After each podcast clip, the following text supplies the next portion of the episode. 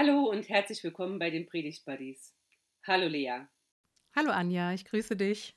Ich grüße dich auch. Wie schön dich zu sehen. Ostern liegt hinter uns. Wir haben eine Menge erlebt. Das Wetter ist grandios und wir haben es heute auch mit einem grandiosen Text in unserem Predigt Buddy Gespräch zu tun. Zunächst einmal der Wochenspruch, der steht im Johannesevangelium und das finde ich so abgefahren, wie man einen Wochenspruch aus zweieinhalb Versen zusammenstellen kann. Geil. Also Johannes 10, 11a und 27 bis 28a, da steht, ich bin der gute Hirte, das sagt Jesus, meine Schafe hören meine Stimme und ich kenne sie und sie folgen mir und ich gebe ihnen das ewige Leben. Misericordias Domini, die Barmherzigkeit Gottes, das ist das Thema dieses Sonntags, über den wir heute sprechen. Der Predigtext steht im Johannesevangelium ganz am Ende, Kapitel 21, die Verse 15 bis 19. Du liest uns diesen Text einmal, sag doch bitte noch vorher, welche Übersetzung du gewählt hast und dann bin ich gespannt, was du uns vorliest. surprise, surprise. Yay.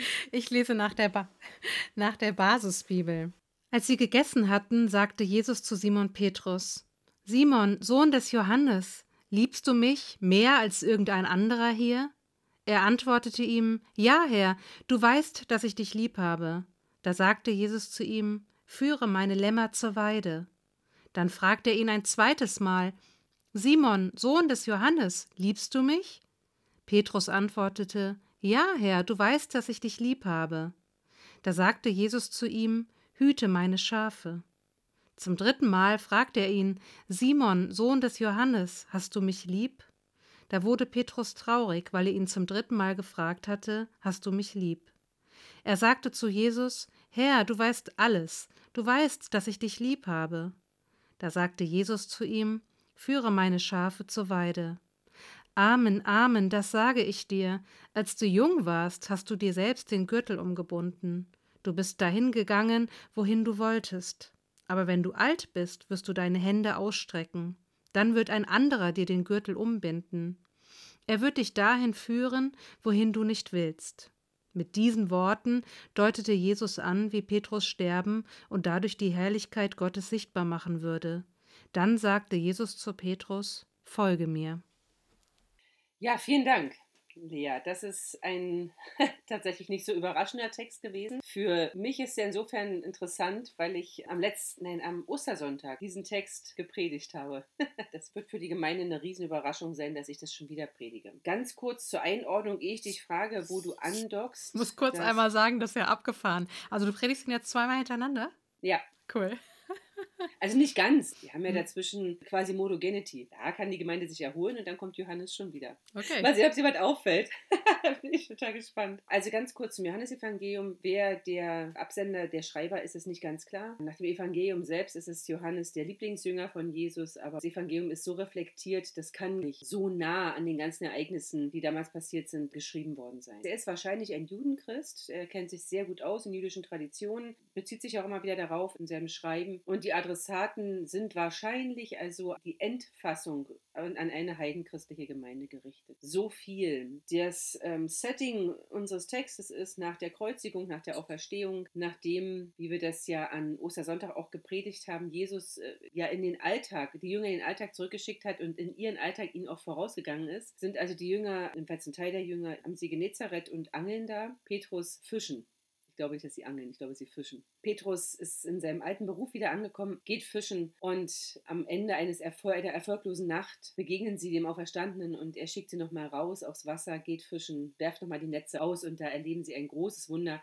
Das ist diese Geschichte und dann essen sie zusammen und dann kommt der Text, den du uns gerade vorgelesen hast, der beginnt mit, als sie gegessen hatten. Und immer wenn man isst, weil das ist so biblisch bezeugt und das erlebe ich auch in meinem Alltag, wenn man isst, dann passieren oft die besten und die denkwürdigsten Sachen und Gespräche. Liebe Lea, wo dockst du an? Was ist so für dich, was leuchtet? Was leuchtet? Das ist eine große Frage. Äh, tatsächlich habe ich so zwei, so zwei Andockpunkte. Das erste ist, ich habe gelesen in den in irgendwelchen Predigtstudien, nee, in den, Predigtmedita in Predigtmeditationen im christlich-jüdischen Kontext, so heißt das. Jetzt mal ein bisschen seriös, genau.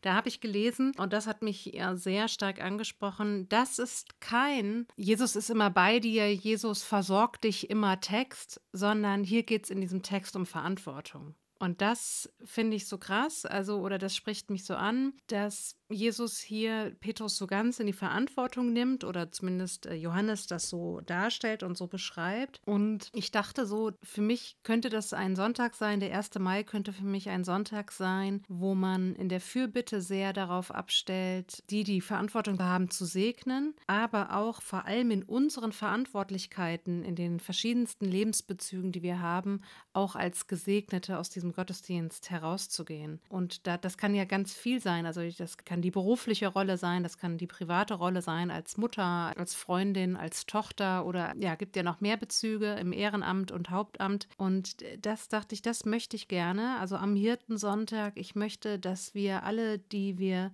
ja alle Verantwortung haben in den unterschiedlichsten Lebensbereichen, dass wir gesegnet werden in unseren Verantwortlichkeiten. Und da dachte ich, ja, Petrus wird hier ganz schön in die Verantwortung genommen. Das ist das eine. Und das andere ist, wo ich so angedockt bin, dass ich mich Petrus so nah fühle in dem Moment, wo er wieder so traurig wird. Also, dass ich das so verstehen kann oder nachvollziehen kann, ist eigentlich ist diese Beziehung ja wieder im Reinen, so könnte man sagen. Und trotzdem spürt Petrus, so glauben wir ja oder so, so lässt sich überall lesen, nochmal diesen Schmerz über dieses verleugnen, dass er Jesus dreimal verleugnet hat, bevor der Hahn das zweite Mal krähte, dass da nochmal so ein Schmerz drüber aufbricht, über das, was war und über das, was man selber so verbockt hat. Das kenne ich sehr gut und da, da merke ich so, da möchte ich ihn sofort trösten irgendwie so, ne? Also da möchte man, da möchte man ihn sehr ermutigen und möchte man ihn irgendwie sehr aufbauen und dann fand ich auch, bei dem bist du auch wirklich du dran, auch spannend, dass ich auch gelesen habe, dass die so ein bisschen aneinander vorbeireden, also dass Jesus immer von Agape spricht spricht und Petrus erstmal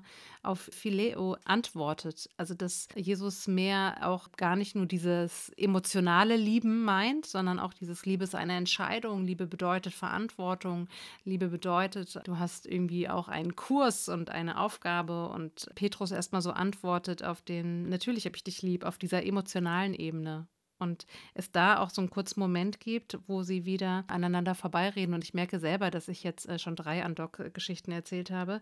Und das will ich aber auch noch sagen, dass Jesus dann im Prinzip sagt, also dass es ihm so ein Anliegen ist, dass er vom, vom Griechischen her seine Herde nährt, pflegt, versorgt. So, also das sind so ganz starke Worte. Das hat mich auch sehr angesprochen. Mhm. Ja, wo du das so sagst mit der Liebe, das ist mir auch aufgefallen. Also was mir zuerst aufgefallen ist, dass Petrus gefragt wird, liebst du mich mehr als diese? Liebe. Mm. Also erstmal die Frage nach der Quantität der Liebe.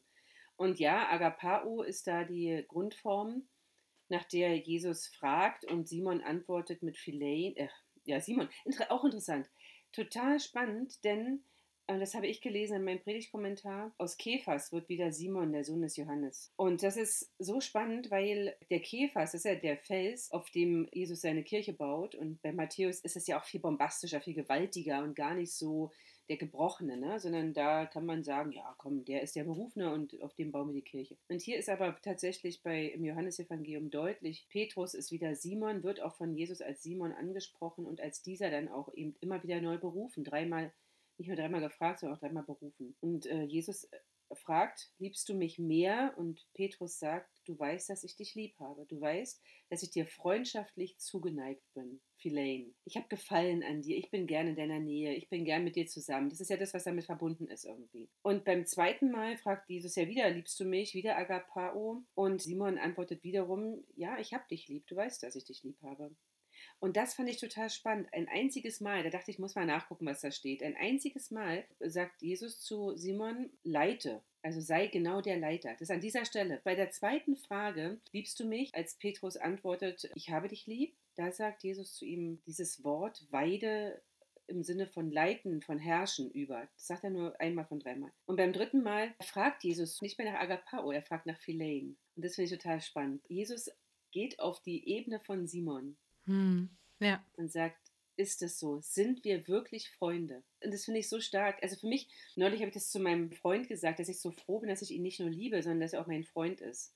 Also wirklich mein Freund. Also dass es mehr ist als dieses emotionale Hochgefühl, sondern das ist eben, ich mache da durch die gescheiterte Ehe, sicherlich hat das damit zu tun, ein großer Unterschied zwischen lieben und auch befreundet sein. In einer Partnerschaft auch noch befreundet sein, ist für mich ein sehr, sehr hohes Maß an Zuwendung und an zugeneigt sein und an Offenheit und Vertrauen. Und das ist mir so aufgefallen, da dachte ich, das finde ich sehr spannend, da würde ich gerne noch ein bisschen dem auf die Spur gehen für eine Predigt. Ja. Und ich werde ja meine Tochter taufen am 1. Mai. Mhm.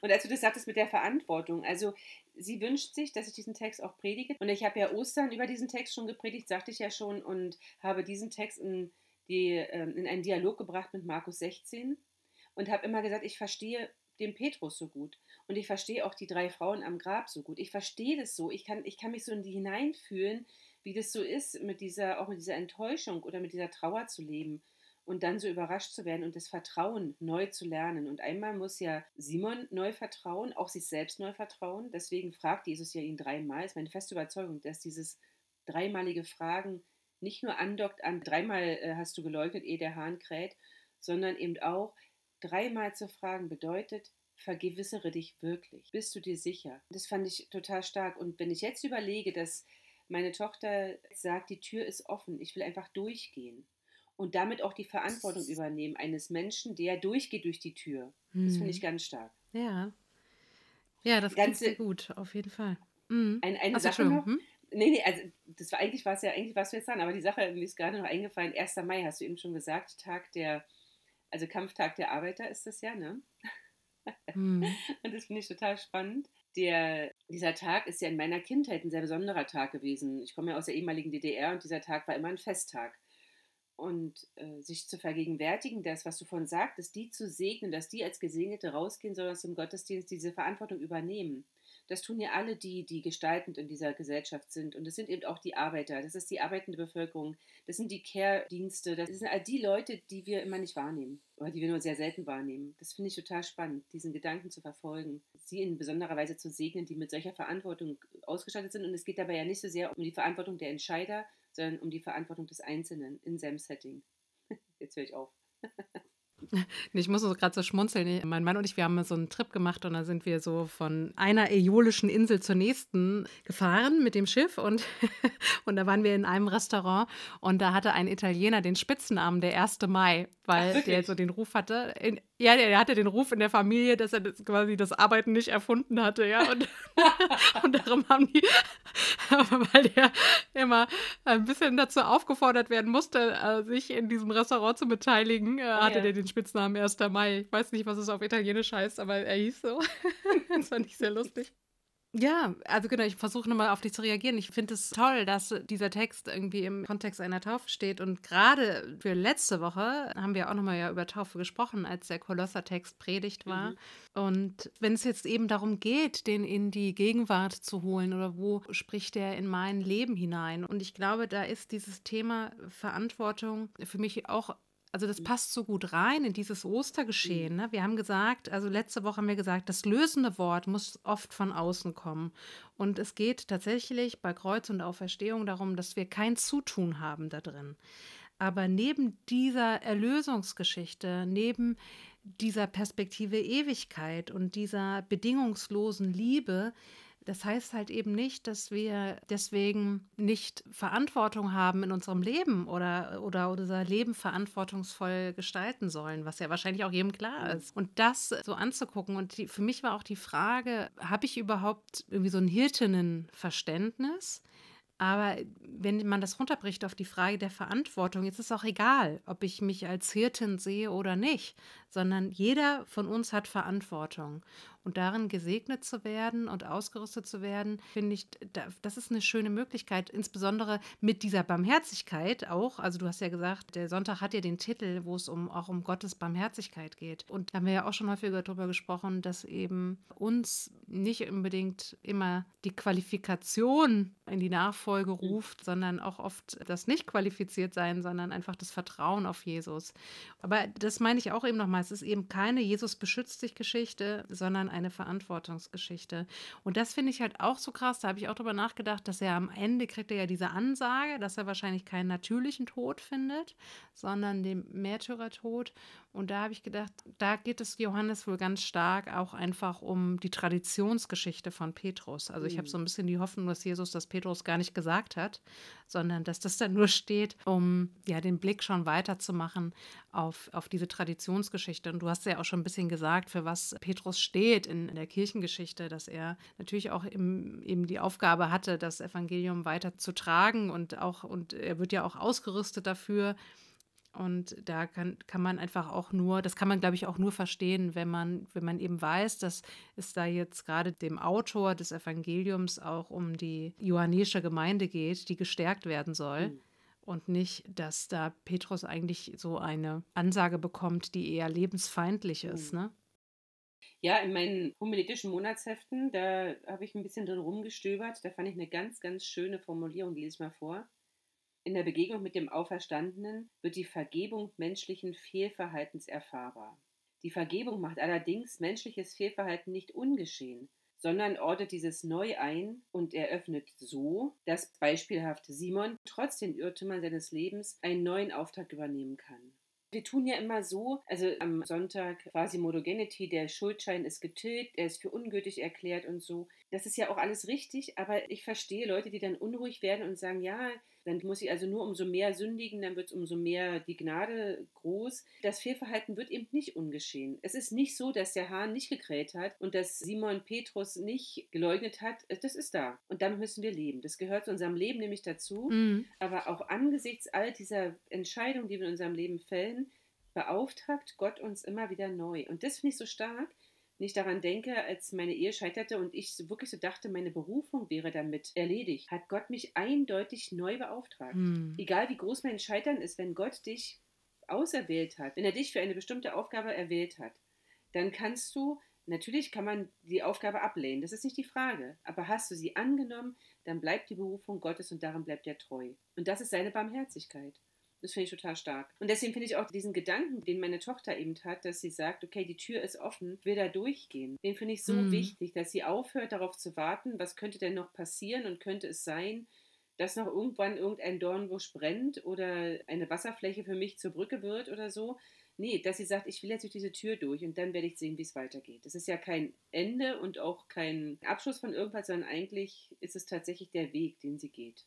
Ja, so eine Irritation für mich diese Stelle, wie kann Gottes Herrlichkeit denn offenbart werden in einem Tod? In dem Tod von Jesus Christus, ja, weil Jesus der Christus wird und auferstanden ist, aber in dem Tod von Petrus, also steht im Vers 19, ne, dass durch den Tod die Herrlichkeit Gottes offenbart würde, durch den Tod von Petrus. Ja, also, puh, merke ich, da bin ich wirklich am Überlegen, ob ich diesen, diese beiden Verse 18 und 19 freundlich an die Seite schiebe und vielleicht äh, nur noch mit dem Folge mehr nach umgehe. Hast denn du dazu eine Antwort? Also eine Antwort habe ich nicht, aber ich habe ein paar Gedanken dazu. Also die Herrlichkeit, das habe ich auch noch mal gelesen, ist ja so, das ist ja auch das, was Johannes über Jesu Tod sagt. Also, dass die Herrlichkeit Gottes durch diesen Tod sichtbar geworden ist, durch Tod und Auferstehung. Und Petrus wird da jetzt so rangerückt. Also, das meine ich auch, wenn ich sage, dass da der Autor des Johannesevangeliums oder die Autoren da schon mal die Petrus-Tradition dadurch stärken wollen und den einfach da, ich sag mal, fast empowern, ja, durch dieses sagen, okay, so wie Petrus sterben und dadurch die Herrlichkeit Gottes sichtbar machen würde. Und auch mit diesem Gürtel, also wo ich schon andocken kann, ist, was da ja aufgezeigt wird, ist ja auch so ein Mix aus äh, selbstbestimmtes Handeln und fremdbestimmtes Handeln. Jetzt ist so,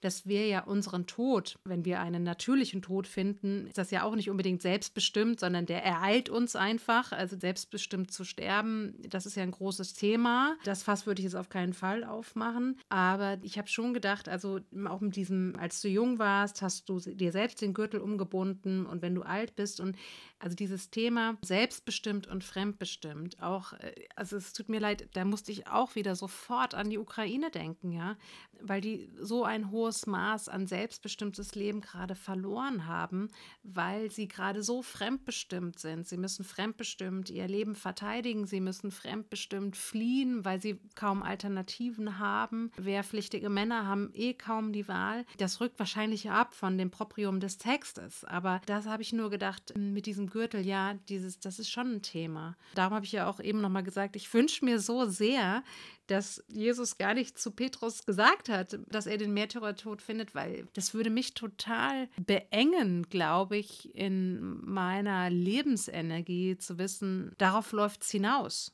So, ja. Also natürlich einmal, einmal wissen wir, okay, der Tod ist der große Wachmacher, weil wir dann nicht mehr die Tage so dahin plätschern lassen äh, und uns fragen, was zählt wirklich. Und gleichzeitig, glaube ich, geht es ja wirklich eher darum, Petrus zu stärken, da drin wirklich die Menschen zur Weide zu führen. Und das finde ich eigentlich nochmal eine spannende Gedanke. Was könnte denn diese Weide sein? Ja, also wo erleben Menschen Ermutigung, Nährendes, Nährendes für Leib und Seele, Begleitung, Verständnis oder dann auch später Leitung, Führung, so. Also das fände ich nochmal so eine Spur. Was wäre für mich eigentlich eine Weide und was braucht dann diese Weide, ja? Ja, aber das. Wie erlebe ich Nährendes? Ja, aber das ist ja tatsächlich äh, war sehr individuell, nehme ich mal an. Und da ist der Hirte dann so ein bisschen gekniffen, ne? Der dann 90 Schafe hat und 90 äh, verschiedene Weiden, 90 verschiedene Methoden, Schafe zu nähren. Also ich weiß, was du meinst. Es gibt sicherlich allgemeingültige Sachen, die nährend sind. Mhm. Also was für mich eine allgemeingültige Sache wäre, ist, mhm. Jesus Christus ist nicht in die Welt gekommen, die Welt zu richten, sondern sie, sie mit Gott zu versöhnen. So, ne? Und das wäre sowas Nährendes. Ja. Also das finde ich einen spannenden ja. Gedanken, da nochmal anzudocken. Ja. Mhm. Also es ist ja, Weide ist ja auch nochmal was anderes als eine Herde, ne? Also die Frage, möchte ich überhaupt äh, in einer Herde sein und einer Herde folgen oder, ähm, oder in einer Herde mitgehen? Oder eine Herde führen und leiten, wäre für mich mal eine andere Frage nach der Weide.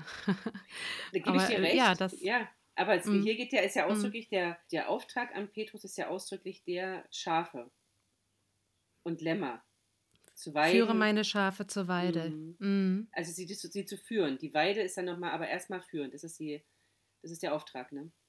Also, liebe Lea, wir müssen zum Schluss mhm. kommen. Es ist wahnsinnig, die Zeit ist unfassbar mhm. vorangeschritten.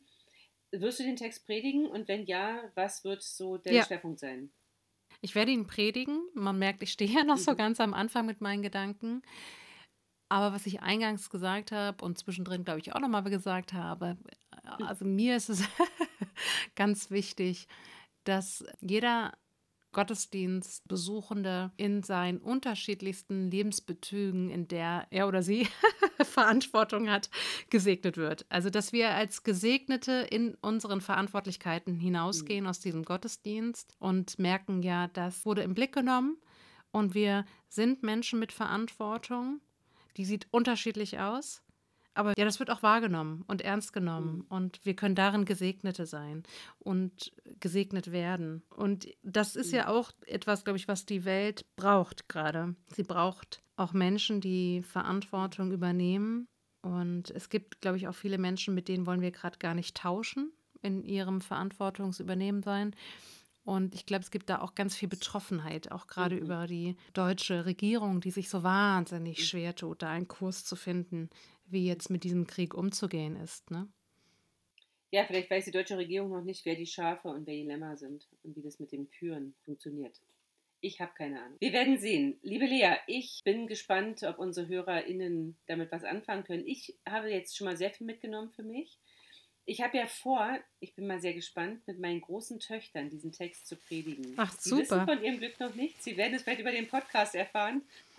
In der Hoffnung, dass sie ihn hören. Das kann man dann gleich mal überprüfen.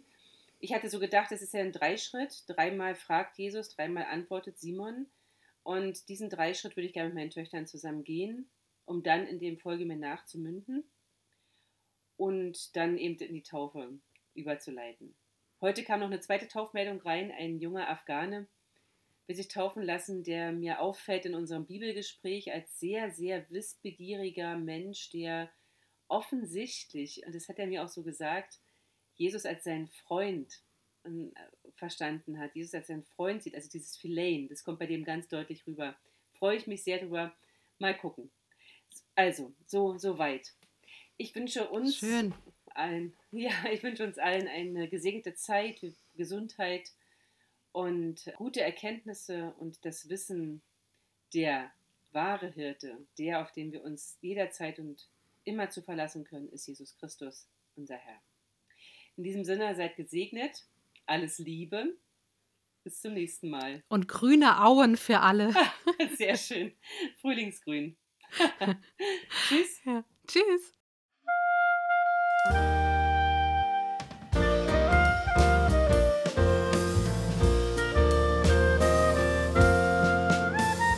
Bis nächsten Montag mit den Predigt Buddies.